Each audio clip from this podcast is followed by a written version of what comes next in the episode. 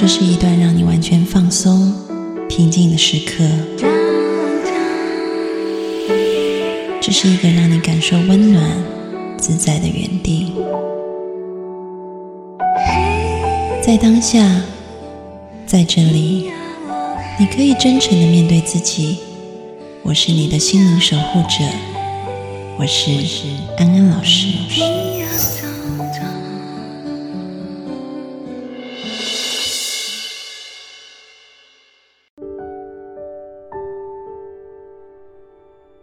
家好，那在开始之前，一样的先提醒一下大家，就是我们呃的这个公众号啊，里面有很丰富的视频、文章、音频啊，还有很多的资讯，所以呃每一个在看或听直播的朋友，都你们都可以加入安安老师的公众号，就会收到最新的讯息。公众号是什么呢？就是你们可以搜赵安安 A N N。然后搜到以后就可以进来了。然后我们除了呃开课的资讯以外，我们每周有两次免费的团练，所以一切的资讯都在公众号里面去可以找到的哈。所以啊，欢迎大家加入公众号。好，那我们就要来进行今天的答疑。有一位学员哈，然后我觉得他的困惑，可能是一些在灵性追求的人身上会看见的困惑。我觉得还蛮重要的，啊，但是不见得人人都有，啊，这个同学他说呢，安安老师既然本自具足，那人来到世界上意义是什么？还要努力吗？我听你这样说，我突然提不起精神，什么都不想做，一下子就对任何事情都不感兴趣了，啊，然后看到安安老师的文章说，啊，不要误以为自己是电动里的人。那只是你挑的一个角色而已。如果角色不升级，这个人生的游戏会一直从头再来，再玩同样的游戏。我突然恍惚了，我分不清真实世界和虚拟世界。我是真实的吗？天地是真实的吗？万物是真实的吗？啊！然后有人叫我去看《楚门的世界》，但是我真的不敢看啊！我担心看了以后整个人会混乱啊！这些。啊，梦游戏对人生的这些比喻，是不让自己太执着。但是呢，不知道为什么以前也听过，但是不知道为什么听安安老师讲了以后，给我的震动特别大。我现在走在路上都很恍惚，感觉好像是走在电动游戏里，就在想这一切都是假的吗？求助安安老师。OK，好，然后。我看听众说什么。有人说：“哈哈，感觉不想要本性具足了，多么遗憾。”OK，好。那很感谢这个同学的提问哈。我觉得你的提问可能也有一些人有这样子的疑惑啊，所以我们今天可以来讲的更加详细一点。但是呢，安安老师也要说哈，嗯，就是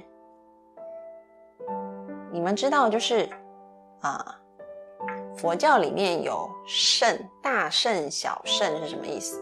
就是那个圣就是车子的意思啊。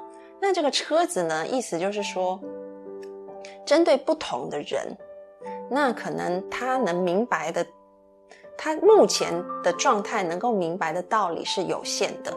所以呢，我们要针对啊每个人有不同的根气啊，或者是在儒家里面，就是说我们要因材施教。不是说你啊现在不成才，而是说每个人有每个人的时间点，啊，可能你同样的话你要听一百遍你才懂，然后呢，有些人听第一遍就懂了，就像六祖慧能一样，啊，他那时候到佛寺里面，他是一个厨房的杂工，但是呢，他一听禅师讲话，他就立刻明白心性法，比那一些在寺庙里面已经几十年的人都快快很多。为什么？因为他根性很够啊，他就是那个有这方面的这个潜能很够哈，所以听得懂可以听，但是听不懂也不要觉得啊，我都听不懂很难受，没有关系，你就当成安老师在讲故事就好啊，就听听就好啊。那啊，我相信这个是需要时间的。好，有人说，我判断真实和虚晃的标准是我饿了。OK，好，很可爱哈。好，那我们就来看看关于这样子的一个问题是怎么样子。安安老师，我只能说我尽量讲。为什么我说尽量讲啊？因为你知道，圣经也好，啊，佛经也好，啊，耶稣基督跟佛陀都试图用很多的比喻来讲，但是有很多东西用比喻讲也讲不清楚。就像佛陀后来用，他就抓了一枝花，那他法已经讲完了，那谁知道他在讲什么？但是能领悟的人就是能领悟啊，那不能领悟的人，也许过了几十年以后他能领悟，或者是在过了好几个生生世世的轮回以后他能领悟啊。所以啊，你想，就是佛陀跟啊耶稣可能都不太能够用人间的话语去表达的内容。我也只能尽量的讲我能够转化成人间语言的部分啊，因为有很多的体悟，安安老师只能意会，但是我也讲不出来，但我只能尽量的透过言语跟故事来表达啊，所以我也要跟大家说一下，这个就是语言的限制啊，就没有办法，但是我会尽量的去表达这件事情哈，好。那我先讲一个故事哈，这个故事我相信也有很多同学是听过的，啊，这个啊故事就是有一个得道的高僧，然后他修炼很多年，有一天他终于开悟了，明心见性了啊，然后呢，这个有一个小和尚就跑去问他说：“哎，师傅师傅，那个你在啊，就是得到前跟得到后。”有什么不一样？然后是啊，不是，他说师傅你在得到前跟得到后都在做些什么？嗯，然后这个师傅呢就看着小和尚就说我在得到前就是砍柴、烧水、扫地。那得到以后呢？嗯，小和尚就问他，那也是砍柴、烧水、扫地。那小和尚这时候就抓抓头说哈，那为什么？那得不得到，怎么都做一样的事情啊？然后师傅就讲说，那是因为我在得到之前呢，我是烧饭的时候想着啊扫地，扫地的时候想着烧水，烧水的时候想着煮饭啊。但是得到以后，我就是煮饭的时候只煮饭，扫地的时候就只扫地，然后呢烧水的时候我就只烧水。那这是什么意思哈？如果大家看过一行禅师写的一本书，叫做《正念的奇迹》，我很鼓励大家看，因为我觉得那本书里面的语汇都非常的美啊，好像诗句一样。他有讲到，就是说，其实奇迹到底在哪里？可能我们觉得要真的看到有好像变魔术一样有神通变化出来，那个我们以为是奇迹，但是真正的奇迹是在。每一个落在叶子上的雨滴，在每一个孩子的笑容里，在每一步你踏的脚步里，那些你仔细的去看，这些就是奇迹啊！这个诗句非常的能够去说明我刚刚讲的部分，也就是说，我们在知道，世界是虚幻的。或者是这个世界可能是一场梦，一场游戏，或者是说这个同学还提到，因为他写很长很长啊，我只是截取一下。他还提到，就是说，当他知道本自具足以后，他发现没有任何动力，因为他以前的动力就是他需要别人的认可，需要呃跟赞同。但如果我们什么都有，根本就不需要别人的认可跟赞，甚至连自己。对自己的肯定都不需要，以后他发现他完全就是可以躺平，就是他完全什么事都没有办法做了，他反而很紧张、很慌乱，不知道怎么办。所以其实有一点像，今天如果有一个孩子，你跟他说：“孩子，我要无条件的爱你”，他反而慌乱了，不知道该怎么办。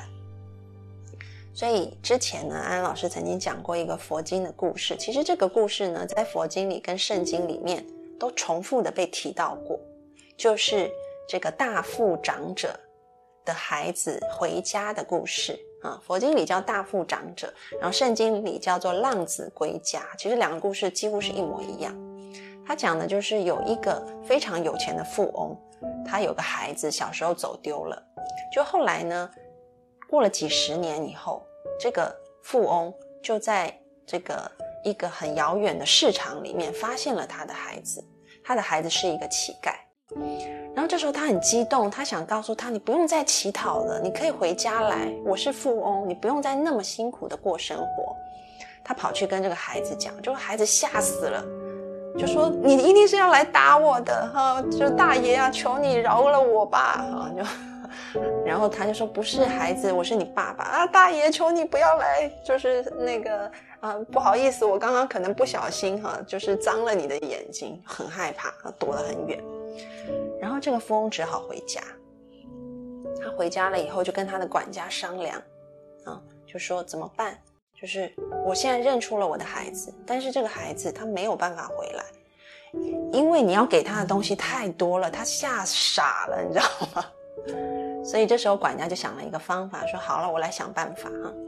所以那管家就跑到那个市场去，就说：“哎，那个我看你这个小伙子哈，身体也很健壮，不如这样，你来咱们家打扫粪坑吧。”哎，这个乞丐很高兴，就说：“哎，好啊好啊，我终于有一份正式工作了。”所以他就跑到他们家去打扫粪坑哈。然后粪坑打扫的也不错，然后管家就说：“哎呀，小伙子，你粪坑打扫的好哈，接下来就。”你可以去不用打扫粪坑了，可以当这个长工啊，去干别的活啊。然后这个小伙子就很开心啊，终于上升了一个层级啊，所以就升官了。然后呢，在接下来，他干了一阵子长工，管家再告诉他说：“哎，小伙子，我看你做事很麻利，很精明，不如这样子吧，你开始跟着我学习，比如说拨算盘啊，你开始学习算账啊，啊。”可以这样子，可以呃多学点东西。哎，小伙子也很开心。他是花了后来管家花了好长好长的时间，让这个小伙子也当上了管家。以后，这个大富翁才告诉他说：“孩子，我是你的父亲。”然后这时候这个孩子才能够接受。所以有可能，你想，当一个人他突然发现原来自己是被无条件的爱包围。不用再去讨好别人跟自己的认同，而是本自具足的话，可能也会出现啊！求求你不要来呀，好可怕！啊大爷，我是不是惹到你了？可能也会出现这种惊慌的情绪，是有可能的。又或者是说，嗯，我不知道那个内地有没有哈？至少我们看美国的很多纪录片，有些人一夜暴富，就中了彩票。然后呢，隔两年再去看他的生活，就一团糟。为什么？因为这些人从来没有想过要怎么去规划跟理财，跟呃好好的整理自己的生活，所以就开始乱花钱。所以如果很贸然的就把家产交给一个乞丐，他从来没学过管账，没有学过算盘，没有学过打理的话，那可能他就每天抽鸦片烟呐，每天花天酒地，很快把家产也败光了。所以要怎么样子？能够循序渐进，一层一层的，让大家知道心性的道理，让大家知道本自具足的道理，我觉得也是重要的。嗯，所以哈哈，C X 说我是表演派。我跟你们讲一个八卦，安老师以前中学的时候是话剧社的社长，哈哈哈大家猜猜谁是副社长？你们一定猜得到的。对，法兰没错，我们两个就很喜欢演来演去。OK，好，我一下我就忘记我讲到哪了。嗯，我刚刚讲到，我刚刚讲到哪里？啊，一步一步来。对对对，没错，我们要一步一步来。嗯，所以呢，如果同学你发现。哇，我现在真的很慌乱，我不知所措。没有关系，那我们就去做最简单的事情。这个最简单的事情，其实也是禅师已经告诉你的。当他得到以后，他做的事情是什么？就是吃饭的时候吃饭，睡觉的时候睡觉，喝水的时候喝水，扫地的时候就扫地。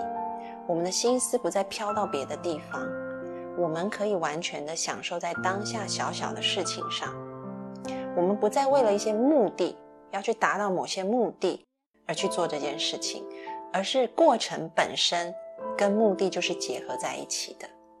嗯，我们不再为了可能呃要达成别人的期待，要达成自己的认同，要达成什么什么什么什么，所以去做事。而是我就是单纯的可以享受当下的事情，啊，所以请你用正念的态度去做好你生活当中的每一个小事，然后不要苛求自己一下子就要爬到很高的山巅。我打个比方好了，我今天想了很多比方哦，就想要让你们可以更理解一点。嗯，比如说今天如果有一个人他去爬，嗯。好，假设用刚刚的例子好了，小和尚跟老师傅，嗯，那这个老师傅呢，他每天都跟小和尚会去爬庙旁边的一个山，嗯，然后这个山可能矮矮的，一下就爬完了。然后如果这个老和尚有一天他去爬了喜马拉雅山，啊，看到了山顶的风景，后来又回到了寺庙，那他跟小和尚说，哎。我去爬了喜马拉雅山，很不错哦，风景很不错哦，嗯，然后呢，小和尚就说好，那我也要去爬，这样。那你觉得小和尚在没有做好任何训练的情况下，如果去爬喜马拉雅山会怎么样？你们觉得呢？在弹幕上打，对，高原反应啊，体力还没有练好啊，装备还没有充足。对不对？所以，我们练习的基础非常非常重要。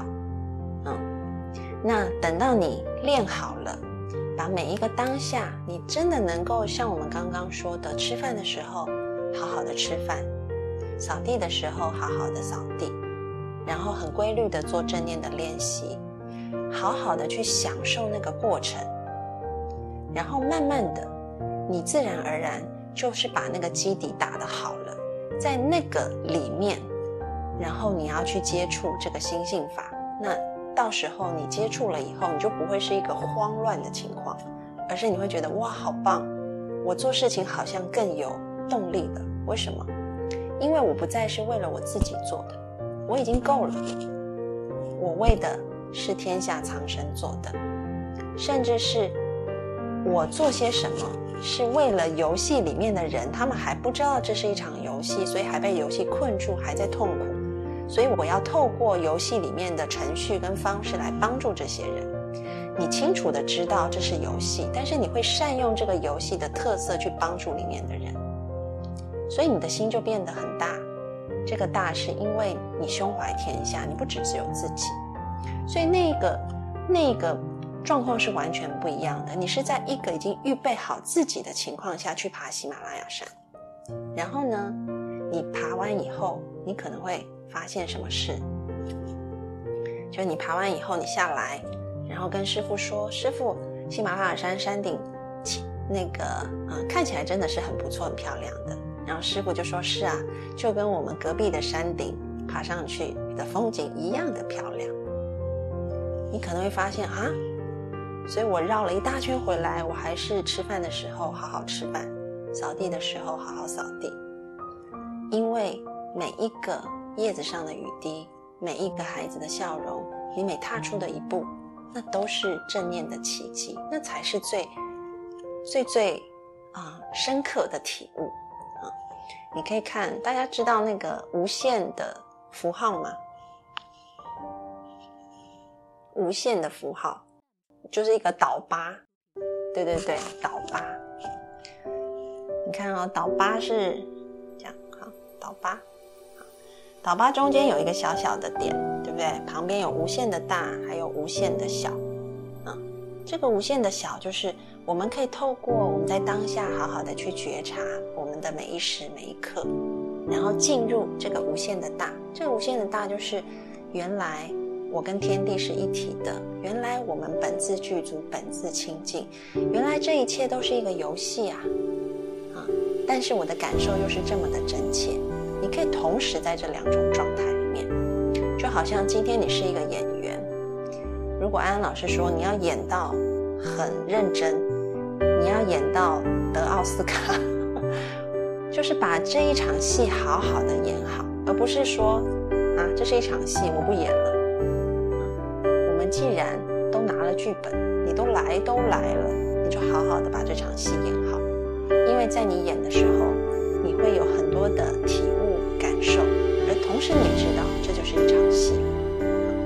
有很多的大老板，很厉害的企业家，他们都有一个特质，就是呢，他们在做这些决策、在工作的时候非常认真，但是心态却非常轻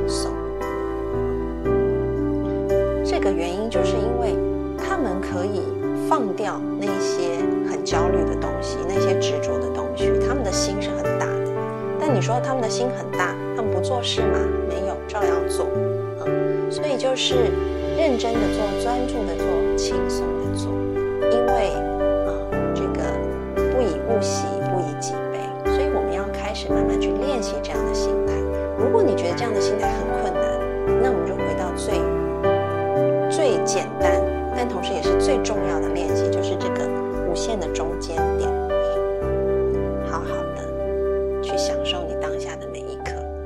在每一个小事上，认真的去觉察、去感受，而同时就能够发现，这个就是正念的奇迹。嗯，好，看看呢。市井心松，对，是的，这个话很好哈。好，有人说把自己当做局外人，你也可以这么说，嗯。但是呢，你照样做事情，你不是就从此躺在那边吸鸦片烟了，也不是这样，而是你知道你的心是松的，然后事情你还是照样做。就像以前老师有一个跳舞老师，他常常告诉我说：“快舞慢跳。”快慢跳啊！你的心是慢的啊，但是你的动作不能停下来啊。好，然后我们看看。哦，对，然后呢？我今天收到一个朋友的这个发文，我自己看了很感动，然后我觉得也可以呼应我们今天要讲的东西。这个朋友呢，是我学长的先那个太太。有人说这个不容易哈，对，的确不容易。我们要一下子爬到山顶去，其实是不容易的啊。所以我们要先把自己装备好，我们先把每一个小事都做好。而且你也不要觉得说，啊，我现在就是做小事，那就还是很差啊。